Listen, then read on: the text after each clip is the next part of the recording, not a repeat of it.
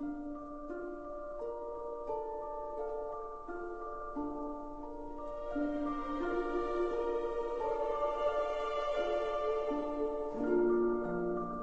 una vez, érase una hace mucho, mucho tiempo. ¿Es posible que en libros hayáis visto el lugar? Pues la historia que os voy a contar ocurrió cuando el mundo era antiguo.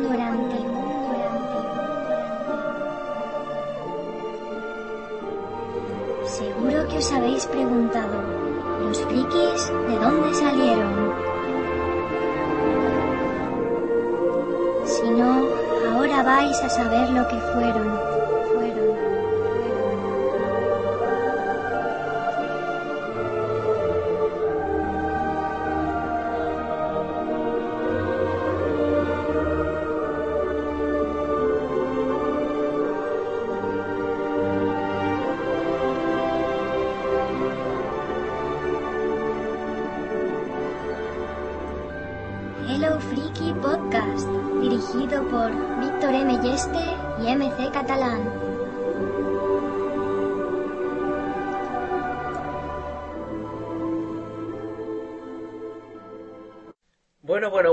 Estamos ya en Hello Freaky Podcast 2x14, eh, la sección de, series que también podéis encontrar de cine aparte, eh, la podéis escuchar a- en iBox y en YouTube donde queráis.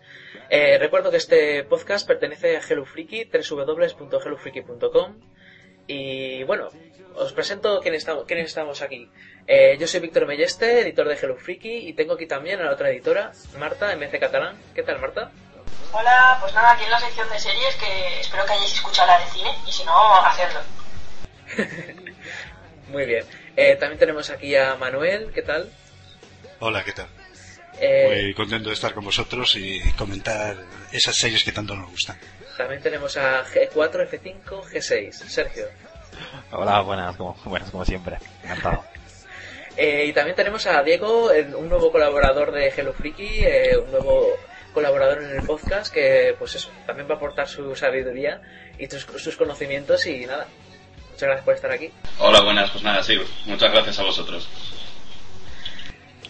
Bien, pues nada, eh, primero vamos a hablar un poquitín, pues eso, de eh, qué, qué hemos visto esta semana, qué, qué capítulo queréis recomendar, porque ya estamos empezando el parón de Navidad y no hay mucho de qué hablar. Así que nada, eh, ¿queréis comentar algún capítulo de alguna serie? Pues el de American Horror creo que me gustaría comentar. Se pasaron todo un capítulo para un parto. Parecía eso Amanecer parte 1. sí, sí, además yo pensé igual, ¿eh? ¿Amanecer parto 1 o parte 1? Oh. Ese sí era un golpe bajo, ¿eh? Eh, pues nada, sí, la verdad es que eso fue un capítulo bastante insustancial y no avanzó mucho la trama. Eh, apenas. Es que parece que esta serie avanza a saltos. Porque recuerdo que el capítulo anterior fue buenísimo, el anterior al anterior fue malo, no tampoco aportó nada, y el anterior al anterior al anterior eh, fue muy bueno. Entonces, parece que esta serie ha intentado hacer capítulos de más cuando no debería haberlos hecho. No sé si opináis igual. Bueno, en este caso yo he seguido la serie, me quedan dos capítulos para llegar a ese al, al 11, que es el, el de que habláis, y sí que encuentro eso, es un poco un poquito irregular, algunos capítulos que son muy buenos, otros un poco prescindibles, pero sigo pensando lo mismo, ¿no? Me gusta mucho la ambientación y todo eso lo mantiene igual. Y bueno, aunque sea así, sigue manteniendo un nivel más o menos alto. ¿no? Hay gente que dice que ha bajado un poco, yo también lo creo que ha bajado un poco, pero sigue siendo muy recomendable. Y bueno, sobre todo esperando al final, ¿no? Que ya solo quedan 90 minutos para el final. Pues sí, sí, de hecho, de- dentro de nada, dentro de unos minutos, vamos a hablar de la sesión final de American Horror Story. Y nada, eh, ¿queréis comentar alguna otra serie antes de pasar a las noticias? Yo sí, ¿Alguna la, Ah, bueno, bueno, que nos diga Diego las que ves y ve alguna... Nada, yo paso palabra porque esta semana está bastante liado y no he podido ver mucho la tele, o sea que paso palabra a Sergio. Es que no ha habido, no ha habido The Big Bang Theory, no ha habido Juego Major Mother, eh, Once Upon a Time hubo, creo que sí. ¿No? Sí, exacto. El, el final, exactamente. Yo con un cliffhanger que flipas antes del paro navideño. Es verdad, sí. Oso por Time, Guau. qué gran capítulo. Un capítulo buenísimo, el mejor yo creo que de toda la temporada. Súper bonito. Sí, estamos, estamos hablando de, de qué número del capítulo. Creo que es el 7. El 7, siete- sí. No, es, sí, es el 7, No, exacto, es el 7. Sí, el 7, el 7, sí. De hecho, es el, el último antes del parón porque el próximo se va a estrenar el 8 de, de enero. Espero que no haya terminado realmente como parece que ha terminado el capítulo. Qué ganas tengo de que empiece otra vez después de Navidad. Sí, cómo se nota que esta es una de las grandes de las grandes series de esta temporada, ¿eh? de este de este año. Sí. Igualmente ha recibido un- unas críticas, no sé si sois un poco partícipes o no, ha recibido críticas de Once Upon a Time de que al principio, pues, des- de- bueno, derrocharon bastante en, lo que es en tecnología o lo que es en, en efectos visuales y ha ido bajando un poco. Y yo creo que es un poco cierto, ¿no? Que en, en los primeros capítulos prometía un poco más y después ha ido, ha ido bajando un poco a, a nivel visual, creo. Sobre todo Sí. en efectos. Suele ocurrir que al principio... El dinero en el piloto, claro.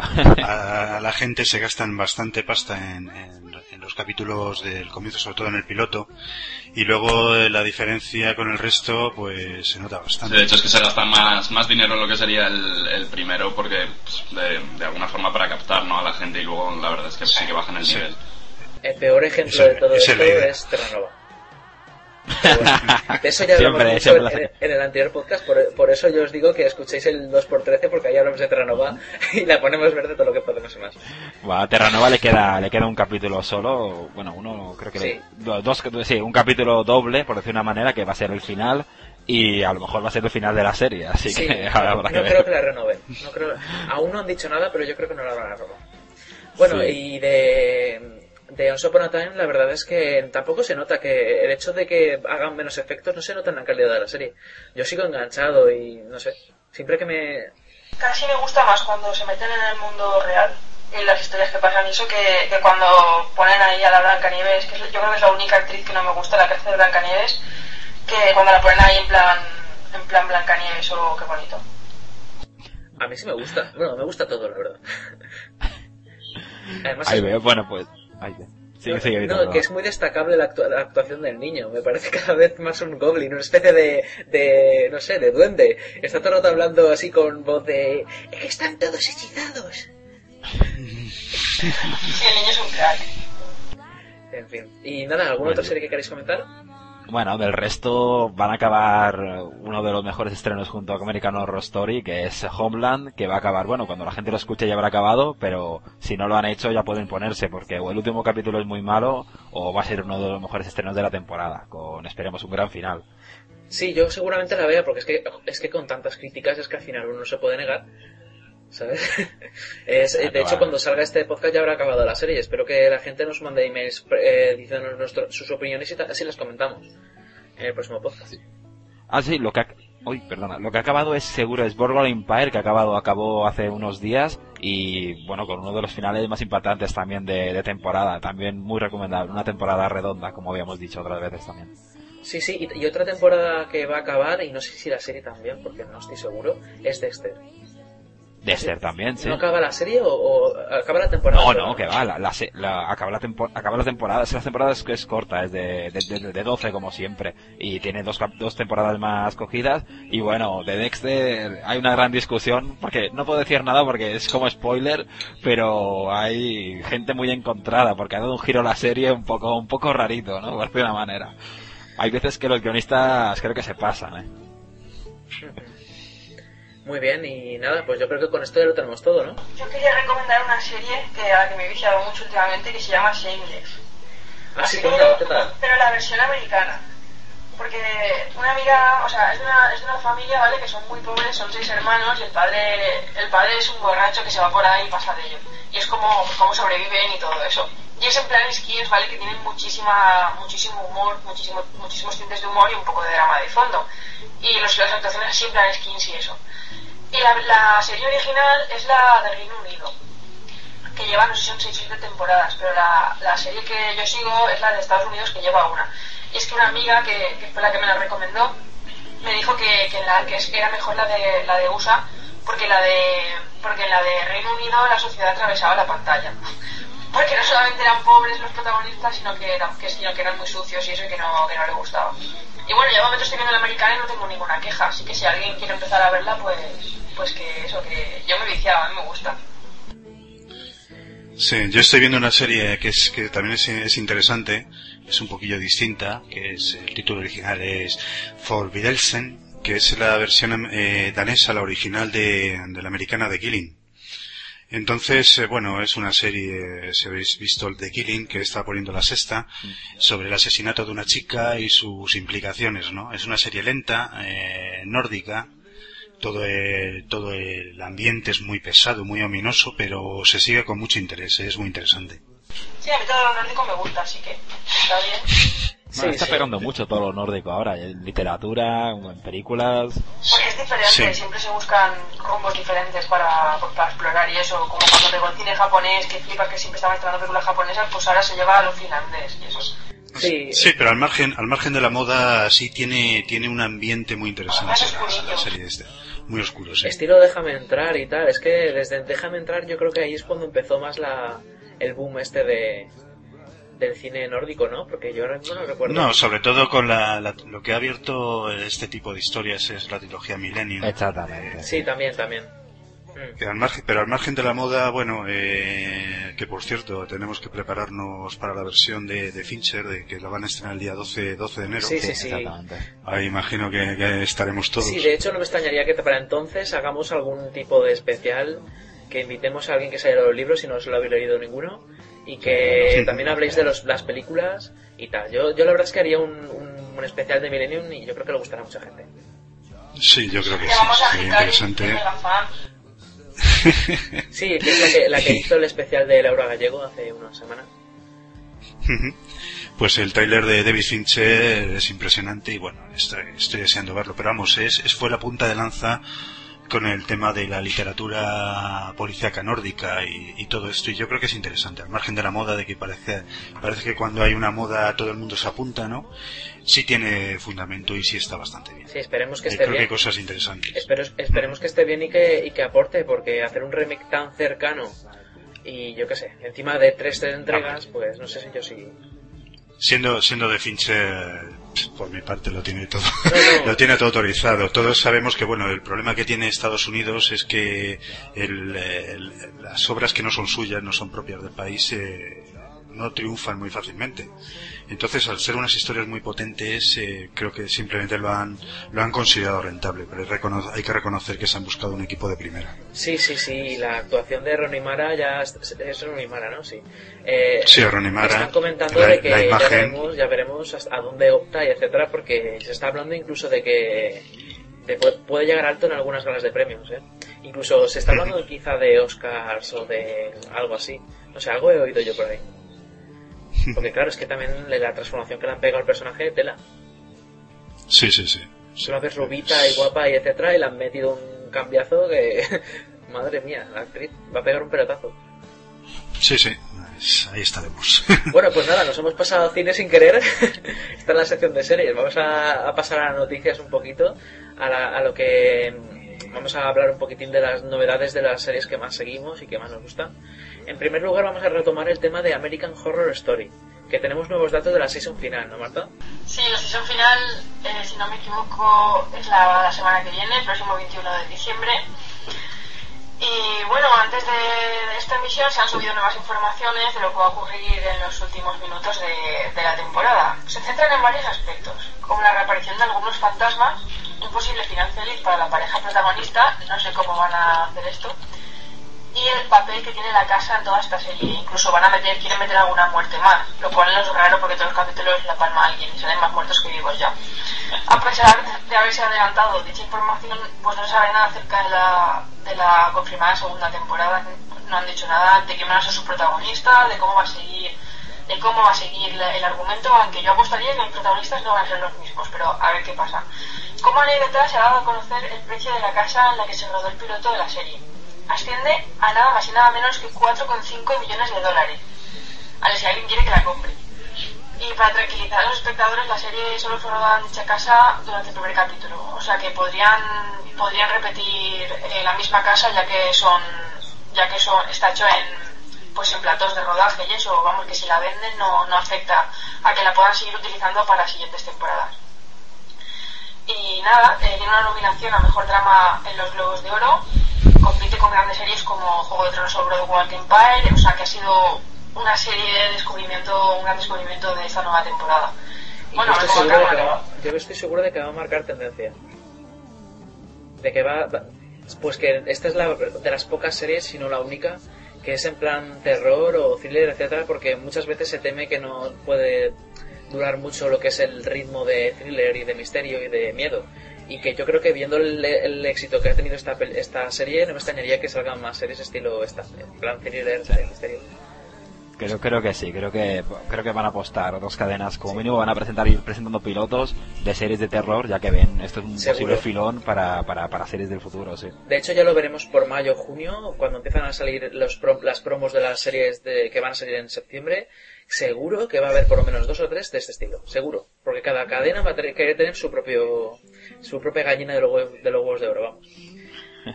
Lo que a mí me ha extrañado es el tema de que vendan la casa. A mí me pueden decir eh, lo que quieran sobre el tema de que no, la, no la- la pueden, pueden seguir utilizando cosas, de, eh, sets de por dentro que ya los tienen hechos, etcétera.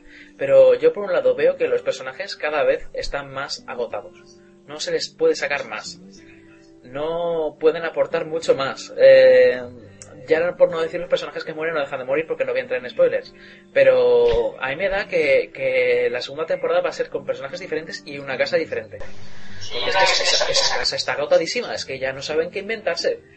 Y yo creo que si quieren seguir sacando cliffhangers a saco, tienen que empezar de cero. Yo tengo la teoría, pero es una teoría que no he leído en ninguna parte ni nada, de que como se llama American Horror Story, que es una especie de amalgama de, de, pues de mitos así de, terror americanos, van a coger, lo van a, lo van a rodar totalmente en otro escenario con otros personajes y van a meter más mitos americanos para hacer otra especie de temporada de serie de terror. Yo creo eso, pero que igual sigue en la casa y no caben ya más muertos, pero vale. Yo lo, veo también una apuesta, una buena apuesta, pero claro, es lo que hablamos algunas veces sobre los actores, ¿no? Vas vas a matar a, a un par de actores que tienen bastante éxito y que están funcionando muy bien.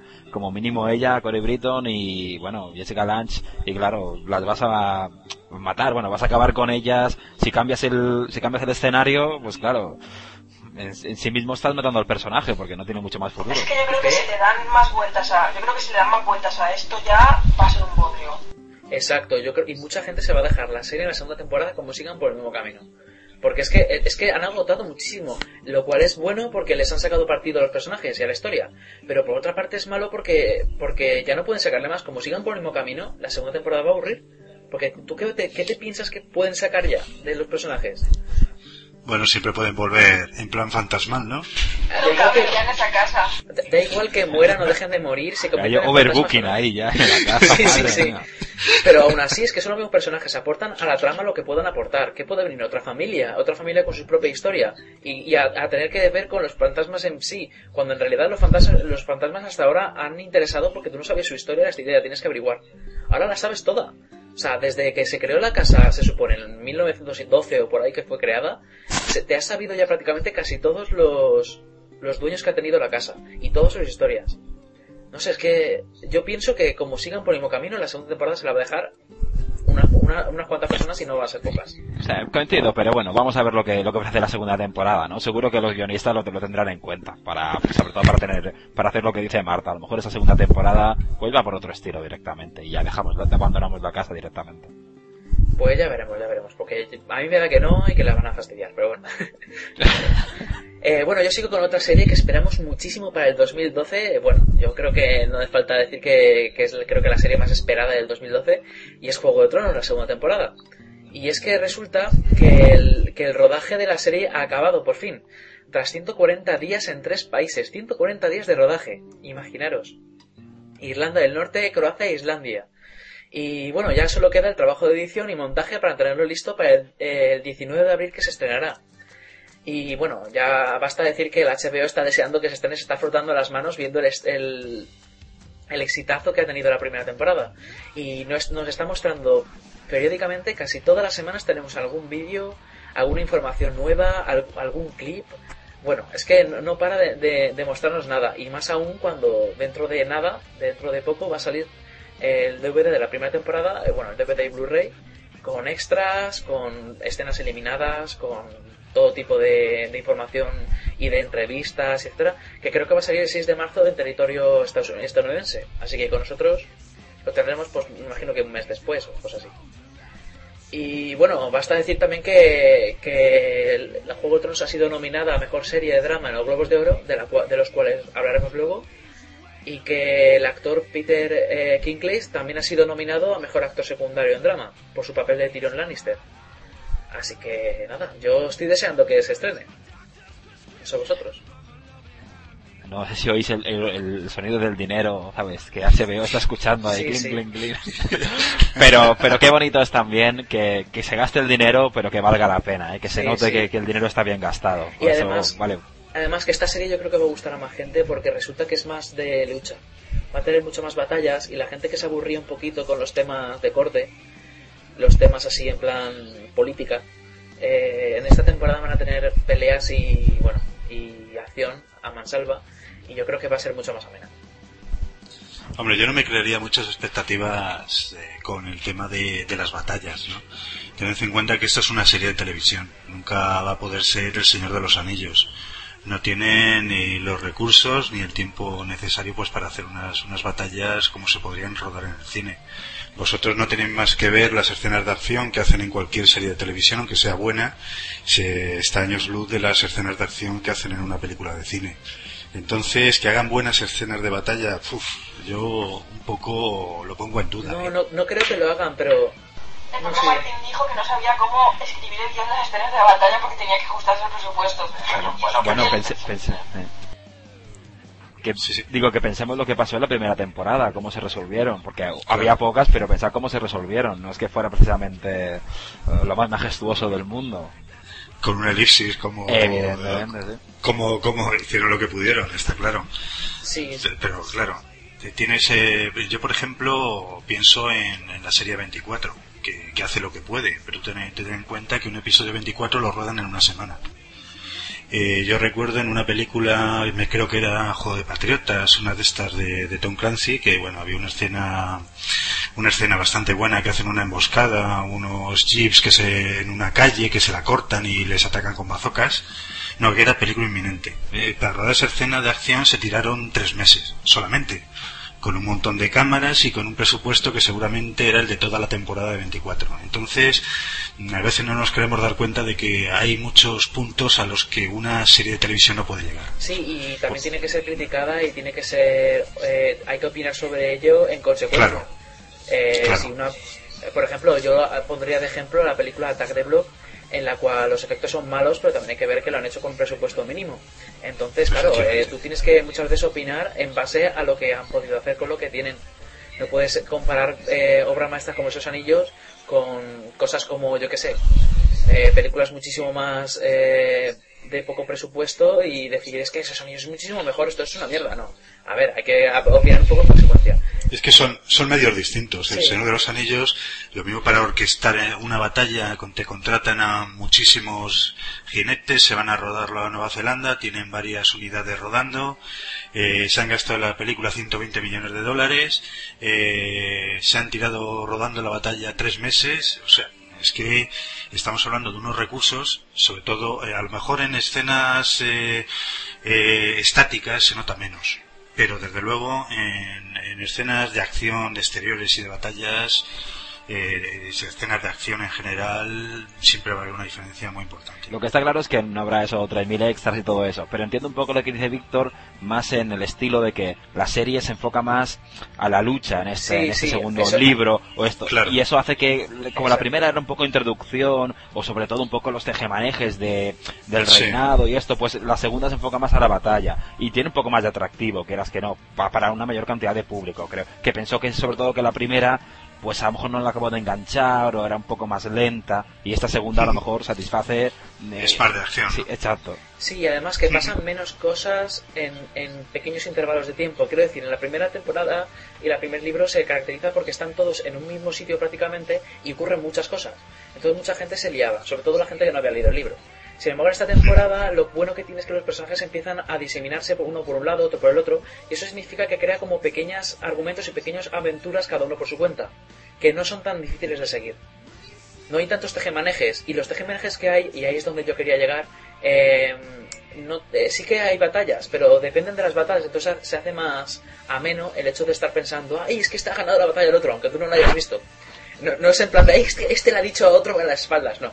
Eh, son batallas. Este le ha ganado la batalla del otro y entonces se va a meter por tal lado y va a hacer no sé qué. Y tú estás oyéndolo y te estás emocionando. Y de ahí que yo hablara mejor de, en el sentido de que va a haber más batallas y va a ser más emocionante el argumento. Muy Y bien. nada, yo creo que con esto eh, vamos a pasar a la siguiente noticia para Sí, no alargar pues bueno, yo la noticia en este caso es que el 12 de enero ya llega, llega a España la segunda temporada de Sherlock.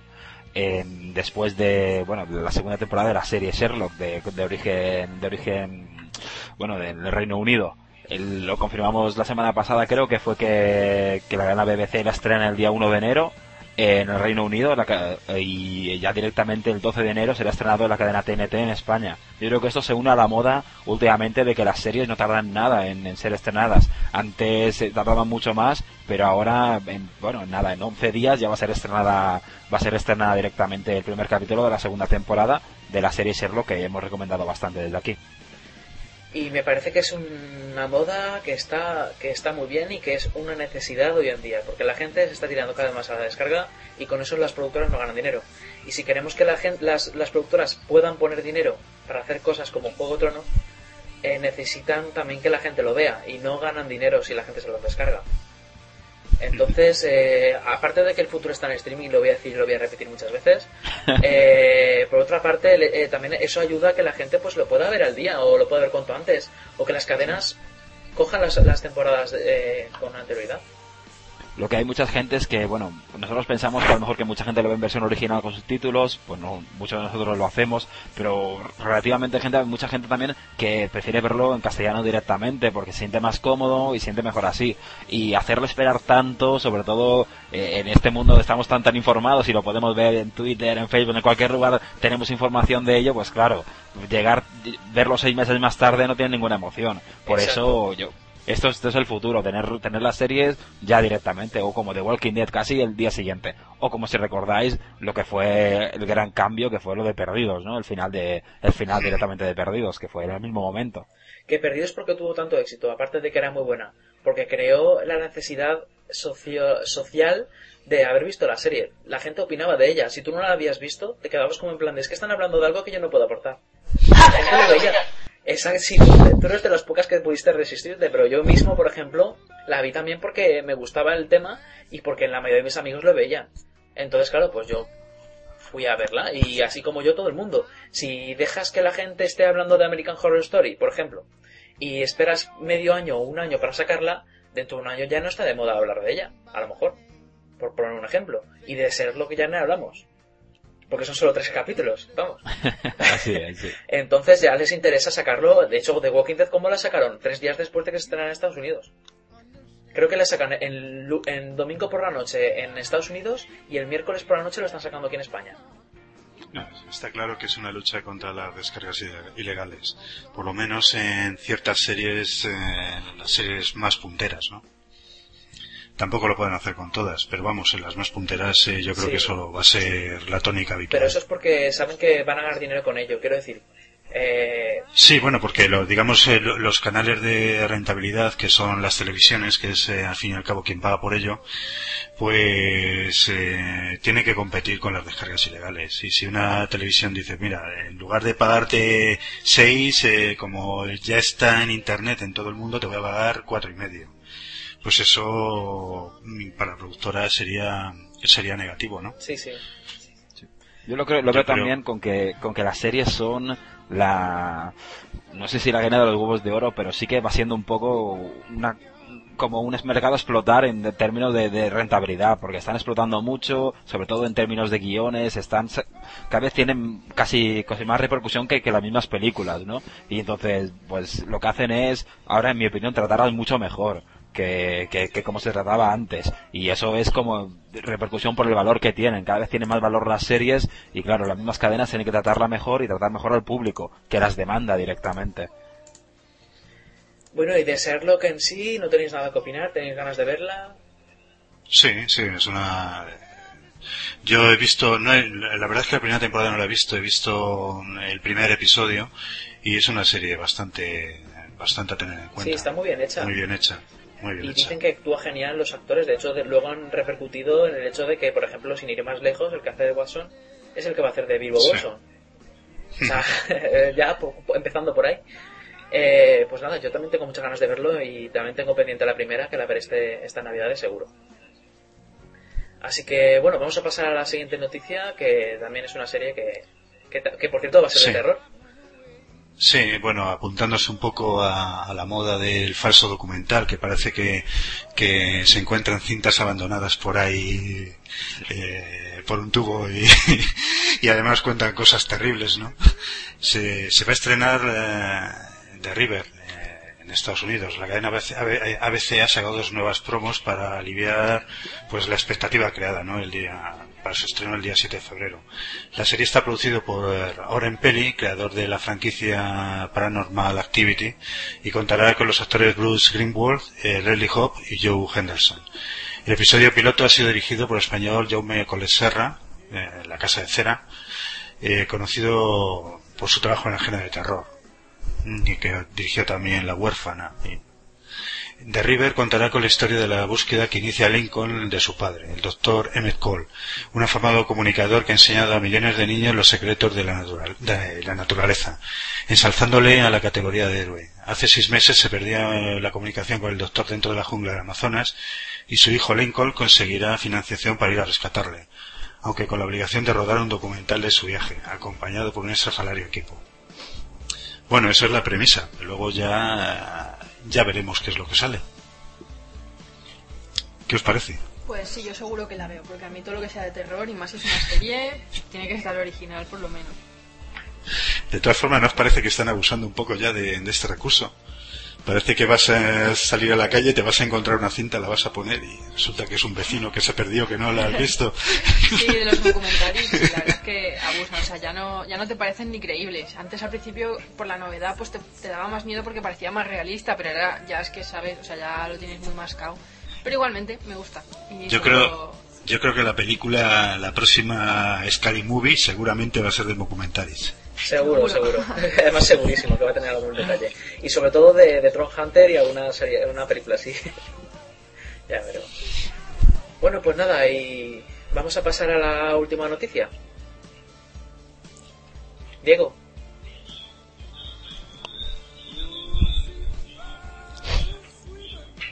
a las mejores series, como sabéis, con los actores.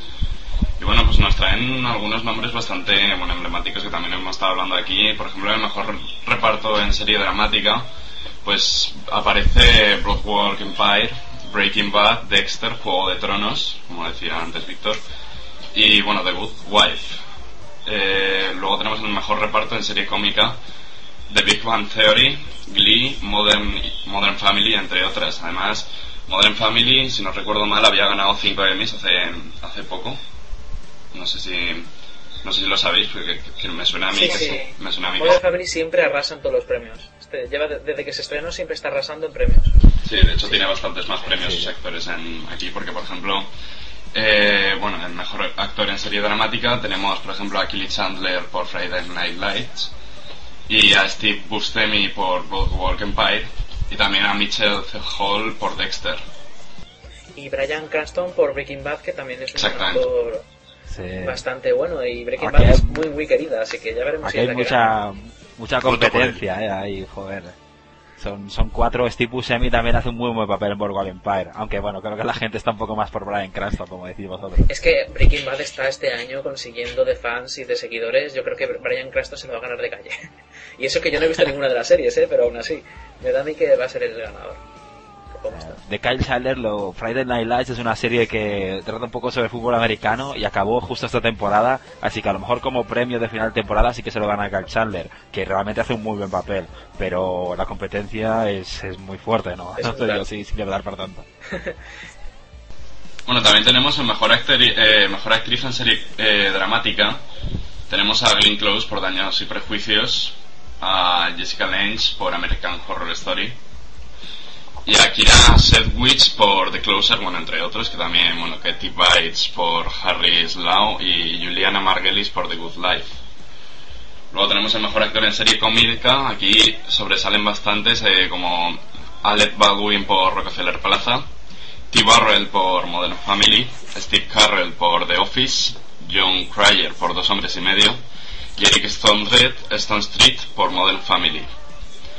Aquí la verdad es que sí que hay algunos nombres, bueno, que a todo el mundo le suenan, no, o sea, puede que en algunas otras series tampoco le suene a todo el mundo, pero aquí la verdad es que todos estos nombres, pues la verdad es que son bastante conocidos. Y han faltado dos, que sobre todo el de el de The Big Bang Theory, el que hace de Sheldon, que ahora mismo no me sale el nombre, Ah, Jim Parsons. Jim Parsons, que es, que parece ser que con este, esta gala de premios tiene una especie de, yo qué sé, de manía, se ve que él tiene manía y no lo quieren nominar ningún año, no hay forma de que lo nominen. Y menos aún bueno, el premio, claro. Tampoco, tampoco lo han nominado a los Globos de Oro, ahí es el que sí, sí. también. Este año parece que. En vez de nominar, han nominado a Leonard por pues Johnny Galecki por, por, por Leon, de, así que hace de Leonard de Big Bang Theory, un poco, poco raro. Bueno, y, también tampoco falta Barney, eh, Barney también falta. Exactamente. Que tampoco lo han cogido. Parece ser que como ya llevan muchas temporadas, pues ya como que ya no los tienen en cuenta. Prefieren premiar a... claro, prefieren eh, premiar a, los que llevan poco tiempo. O bueno, Steve Carell también lleva sus temporadas. Y, pero claro, es que Steve Carell es muy mítico. yo imagino de todas formas, yo con lo de Jessica con lo de Jessica Lange en American Horror Story no estoy de acuerdo. si solamente pone cara de depresión toda la película o toda la serie, no hace nada. Es muy buena actriz, pero sin embargo en esta serie no ha podido lucirse demasiado pues a, mí, a mí realmente me gusta su papel. No digo que tampoco para premio, pero es un poco perturbadora, ¿eh? No, a mí me, me, da, me da un poco de yuyu ella misma. No, no, no, no, sé si, no sé si a vosotros, pero joder, a mí me deja un poco. Ya sé que a lo mejor no, no da todas sus, sus dotes expresivas, pero, pero el mal rollo sí que, sí que me lo mete, sí. Aquí la favorita, mejor actriz de serie dramática, será Julian Marguerite realmente, por The Good Wife. Yo creo que... Me parece también, eh Glenn Close está impresionante. Sí. Damage. Sí, pero creo que ya le dieron un premio anteriormente. Y a lo mejor eso pesa un poco en ella. Y a Juliana Marguerite creo que sí que va a haber un reconocimiento. O si no en este, en este premio, en otros premios sí que habrá, sí que habrá reconocimiento. Porque The Wife es una serie bastante, ha ido mejorando con el tiempo y el papel de ella cada vez ha sido más importante. Realmente mantiene ya la serie.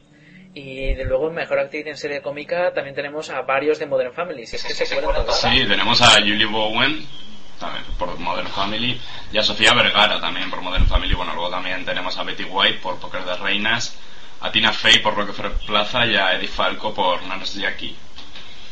Y bueno, luego también mejor, mejor actor en miniserie o película para la televisión tenemos a Lawrence Fishburne por Through Good, a Paul Giamatti por Malas Noticias, Too Big to File, que es el título original creo, si no, si no me equivoco, que no, no lo sé a Rick Kenner por The, Kennedys, a Wick Pierce por Mildred Pierce y a James Wood por Malas Noticias to Big to Fire también, que bueno, ahí han tenido dos nominaciones. Y bueno, y luego mejor actriz en miniserie o película para televisión tenemos a Diane Lane por Cinema, Cinema Verite, a Maggie Smith por Downton Abbey, que ha sido bastante polémico, a Emily Watson por Appropriate Adult, a Betty White por The Lost Valentine y a Kate Winslet por Mildred Pierce. Sí, porque esa es otra que Danton Abbey no ha estado en mejor reparto en serie, de, en serie cómica, bueno, perdón, en serie dramática, que imagino que ha sido porque no es una serie, sino una miniserie. Sí, es una miniserie, exactamente. Pero es que no sé, me parece injusto, entonces deberían hacer también mejor reparto en, serie, en miniserie dramática o yo qué sé. Sí, sí, tendrían que hacer algún premio, sí. Danton Abbey se lo merece, vamos, y yo creo que por mi opinión se puede desvelar que Maggie Smith para mí es la, la que va a ganar el premio.